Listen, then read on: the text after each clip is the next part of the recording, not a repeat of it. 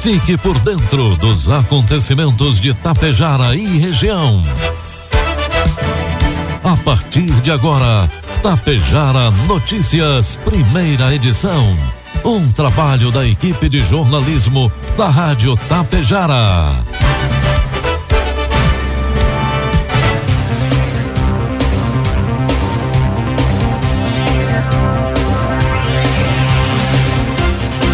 Bom dia, pontualmente, 7 horas da manhã. Está no ar a partir de agora aqui pela Rádio Tapejara, a primeira edição do Tapejara Notícias desta segunda-feira, hoje 30 de agosto de 2021.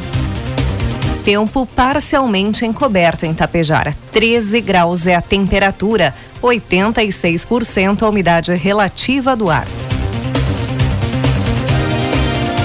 Notícias que são destaques desta edição.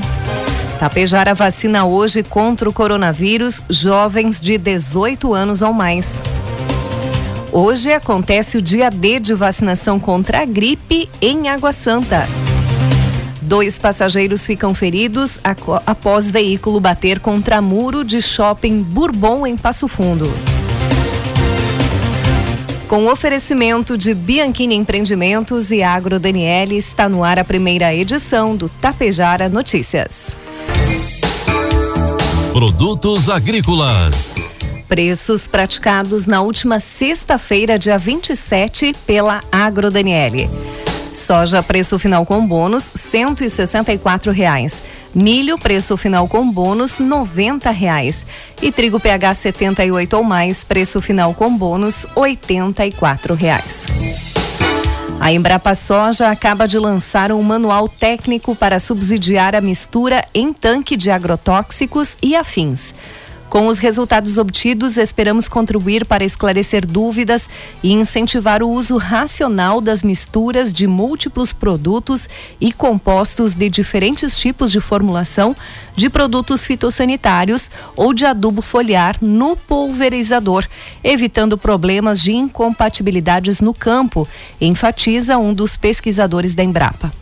Em uma pesquisa realizada pela Embrapa no ano 2015, em 17 estados do Brasil, constatou-se que 97% dos entrevistados utilizavam misturas em tanque, mesmo sendo prática não regulamentada aqui no Brasil nesta época, e que 95% delas utilizavam entre 5 entre 2 e 5 produtos.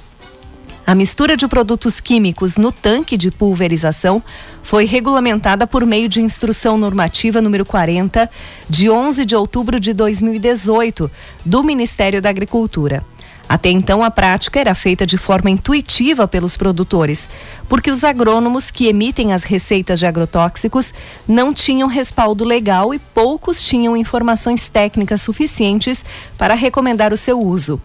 Mesmo com a publicação da normativa, havia ainda a necessidade de gerar informações qualificadas e consistentes que pudessem subsidiar a tomada de decisões pelos técnicos e também pelos produtores rurais. 7 horas 4 minutos. Informe Econômico. O dólar comercial inicia cotado hoje a cinco reais e dezenove centavos para venda. Dólar turismo cinco e trinta e seis e o euro a seis e doze. A Caixa Econômica Federal paga hoje, segunda-feira, a quinta parcela do auxílio emergencial aos beneficiários do Bolsa Família que tem o NIS encerrado em nove. O Banco Central informou ainda na sexta-feira que adiou o início da fase 3 do Open Bank. Quando implementado, o sistema permitirá que os clientes bancários compartilhem dados bancários e históricos de transações com outras instituições. A primeira etapa da fase 3 começaria hoje, segunda-feira, mas foi adiada para o dia 29 de outubro. A terceira fase prevê o compartilhamento de serviço de iniciação de transação de pagamento e o encaminhamento de proposta de operação de crédito entre instituições financeiras. Ou seja, o cliente poderá autorizar uma instituição a iniciar pagamento em seu nome e um correspondente bancário a enviar proposta de crédito para o banco de sua preferência. Previsão do tempo. Uma massa de ar seco e de alta pressão atmosférica define as condições do tempo no Rio Grande do Sul nesta segunda-feira. O sol aparece em todo o estado e com amplos períodos de céu claro e ausência de nuvens, de acordo com a Metsul Meteorologia. Agora, no começo do dia, algumas áreas têm nevoeiro, outras têm neblina ou nuvens baixas, especialmente no sul gaúcho. A segunda-feira começa com um pouco de frio, mas a temperatura sobe rapidamente pela manhã e à tarde será temperatura bastante agradável. O vento sopra predominantemente fraco e se intensifica no final da tarde ou da noite, sobretudo no leste gaúcho. Vamos às imagens do satélite que mostram que hoje nós teremos tempo bom aqui em Tapejar. A mínima no amanhecer, na Avenida 7 de Setembro, foi de 10 graus. Neste momento faz 13 aqui nos estúdios da Rádio Tapejar e deve chegar a 21 graus na tarde de hoje. Para amanhã, o satélite mostra que teremos tempo bom com o aumento de nuvens à tarde.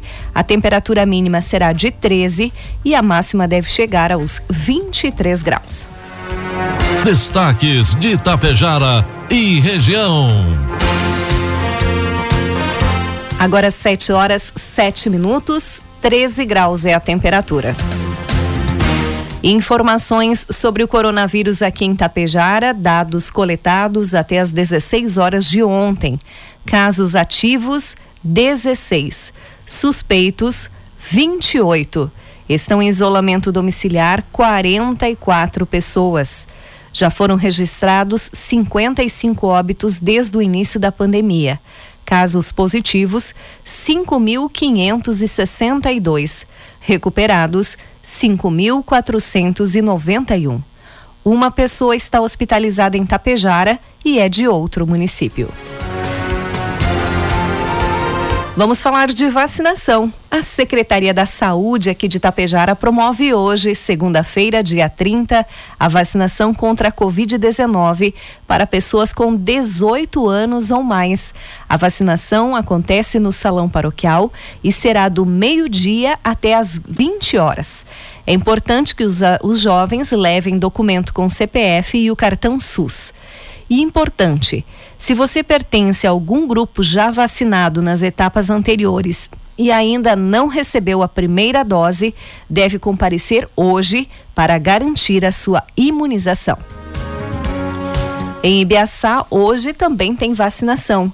Nesta segunda-feira, acontece em Ibiaçá a aplicação da segunda dose para quem recebeu a dose inicial da vacina AstraZeneca. Todos devem conferir a data na sua carteirinha de vacinação e ter ela em mãos para receber a segunda dose. A vacinação em Ibiaçá acontece na Unidade Básica de Saúde das 7h30 às 11 horas e das 13 às 15 horas. Todos devem ter CPF e cartão SUS. E falando em vacinação, o Brasil atingiu a marca de 80% da população acima de 18 anos vacinada com a primeira dose da vacina contra a Covid-19, de acordo com dados do Ministério da Saúde. A pasta estima que até o dia 15 de setembro serão distribuídas vacinas suficientes para aplicar a primeira dose a toda a população brasileira com mais de 18 anos, o que representa um total de 160 milhões de pessoas.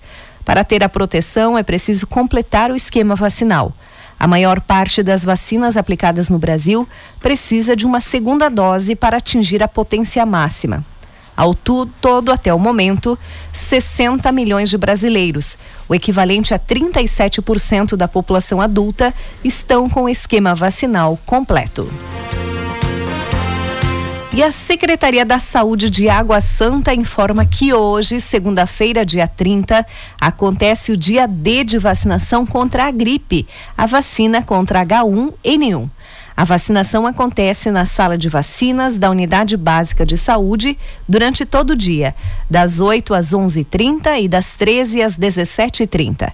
É de extrema importância que todos se vacinem, pois o quantitativo de doses que o município receberá no próximo ano dependerá de quantas doses foram aplicadas neste ano. Poderão ser vacinadas todas as pessoas acima de seis meses de idade. Lembre-se de levar um documento com CPF, cartão SUS e a carteirinha de vacinação. Só poderão ser vacinadas as pessoas que se vacinaram contra a Covid-19 há pelo menos 14 dias, seja da primeira ou da segunda dose. 7 horas 11 minutos. Um grave acidente de trânsito deixou ao menos quatro pessoas feridas na manhã de ontem na SC 480, na Serra de Goiôê, em Chapecó. De acordo com informações do Corpo de Bombeiros, o acidente envolveu um carro e duas carretas. Segundo os socorristas, no local foram encontradas três pessoas presas às ferragens e uma já fora do veículo. Todas as vítimas foram encaminhadas para atendimento médico. No veículo, então, quatro pessoas e todas moradoras da cidade de Getúlio Vargas. Um acidente de trânsito deixou duas pessoas feridas na noite de ontem no Bourbon, em Passo Fundo. O motorista de um veículo C4 Palas, de cor preta e com placas de Passo Fundo, ao ingressar da Avenida Brasil Leste para a Avenida 7 de Setembro, acabou perdendo o controle do carro e bateu frontalmente contra o muro do hipermercado Bourbon. A colisão aconteceu porque o veículo que trafegava na frente deu uma freada brusca e o condutor do Palas não conseguiu segurar e colidiu. No carro estavam mais dois passageiros. Com o impacto da batida contra o muro, eles ficaram feridos e o motorista nada sofreu. As ambulâncias do Corpo de Bombeiros Militar, juntamente com a do SAMU, deslocaram os feridos para atendimento médico. A Brigada Militar esteve no local e registrou a ocorrência. De acordo com os policiais, o condutor estava com a CNH vencida e não havia ingerido bebidas alcoólicas. Na noite de ontem, foi confirmada a morte de um dos jovens vítima do acidente de trânsito registrado na IRS 153 em Passo Fundo. O jovem Pablo Roberto Lírio, de 20 anos, não resistiu à gravidade dos ferimentos e faleceu no Hospital de Clínicas. Outras duas vítimas permanecem internadas em estado de saúde grave, sendo que a identidade não foi divulgada pela polícia. O acidente ocorreu no início da tarde de ontem, no trecho entre Passo Fundo e Ernestina. As vítimas estavam em um veículo Chevette de cor branca com placas de Passo Fundo. De acordo com testemunhas, no momento em que o motorista foi tentar realizar uma ultrapassagem, acabou perdendo o controle e colidindo em uma árvore. Três passageiros ficaram gravemente feridos e presos às ferragens. Apenas o motorista ficou ileso. Um forte aparato de resgate foi mobilizado para socorrer estas vítimas. 7 horas 14 minutos. Os microempreendedores individuais, chamados de MEI, que estão em dívida no pagamento dos tributos, podem contar com os núcleos de apoio contábil e fiscal para ajudar na regulamentação de forma gratuita. O prazo para que as contas dos MEIs sejam regularizadas encerra amanhã, terça-feira, dia 31. Caso não quitem os impostos e as obrigações em atraso, serão incluídos na dívida ativa da União e estarão sujeitas à cobrança judicial. A Agência Nacional de Energia Elétrica, ANEL, decidiu ainda na sexta-feira manter a bandeira vermelha, patamar 2, para o mês de setembro.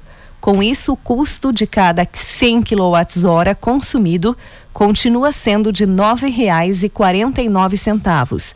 Segundo a agência, o mês de agosto, que está chegando ao fim, manteve o estado crítico dos reservatórios das usinas hidrelétricas do país.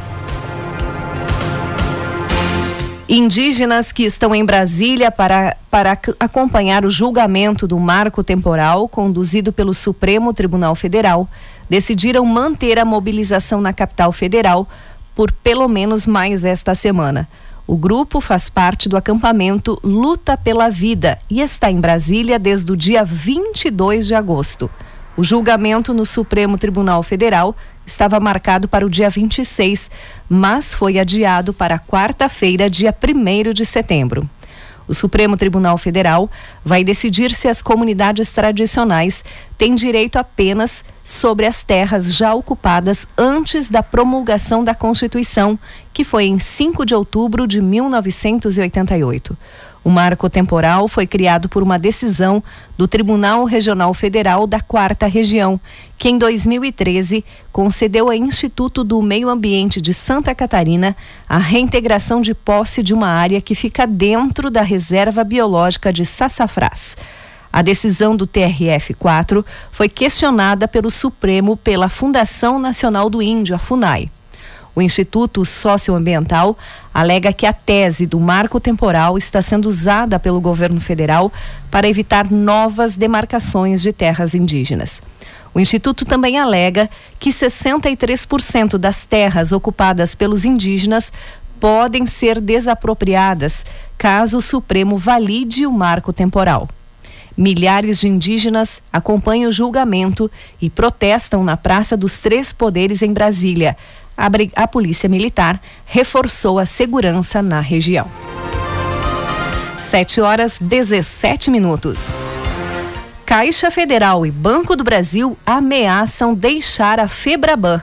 Quem tem informações é a repórter Adriana Mesquita. Caixa Econômica Federal e o Banco do Brasil ameaçaram deixar a Febraban. As instituições financeiras vão manter a decisão caso a entidade que representa os bancos no país oficialize a adesão ao manifesto articulado pelo presidente da Federação das Indústrias do Estado de São Paulo, Paulo Scaff. O documento, que deve ser publicado nos próximos dias, mostra a preocupação da Fiesp com a escalada da crise entre os poderes, pede pacificação e defende de reformas. Caixa e BB alegam que o texto é visto como uma manifestação política contra o governo Bolsonaro. Defendem ainda que a Febraban não se posicionou da mesma maneira em outros momentos, como no impeachment de Dilma Rousseff. No entendimento das instituições, não é de bom tom que bancos públicos federais façam oposição ao governo, que é acionista das instituições. O ministro da Economia Paulo Guedes, o presidente do Banco Central, Roberto Campos Neto, e o presidente Jair Bolsonaro estão cientes do movimento do bebê e da Caixa. Agência Rádio Web de Brasília, Adriana Mesquita. 7 horas 18 minutos, 13 graus é a temperatura. Encerramos por aqui a primeira edição do Tapejara Notícias. Outras informações durante a programação da Rádio Tapejara. Às 12 horas e 30 minutos tem a segunda edição. A todos um bom dia e uma ótima semana. Tapejara Notícias, primeira edição. Uma realização do Departamento de Jornalismo da Rádio Tapejara.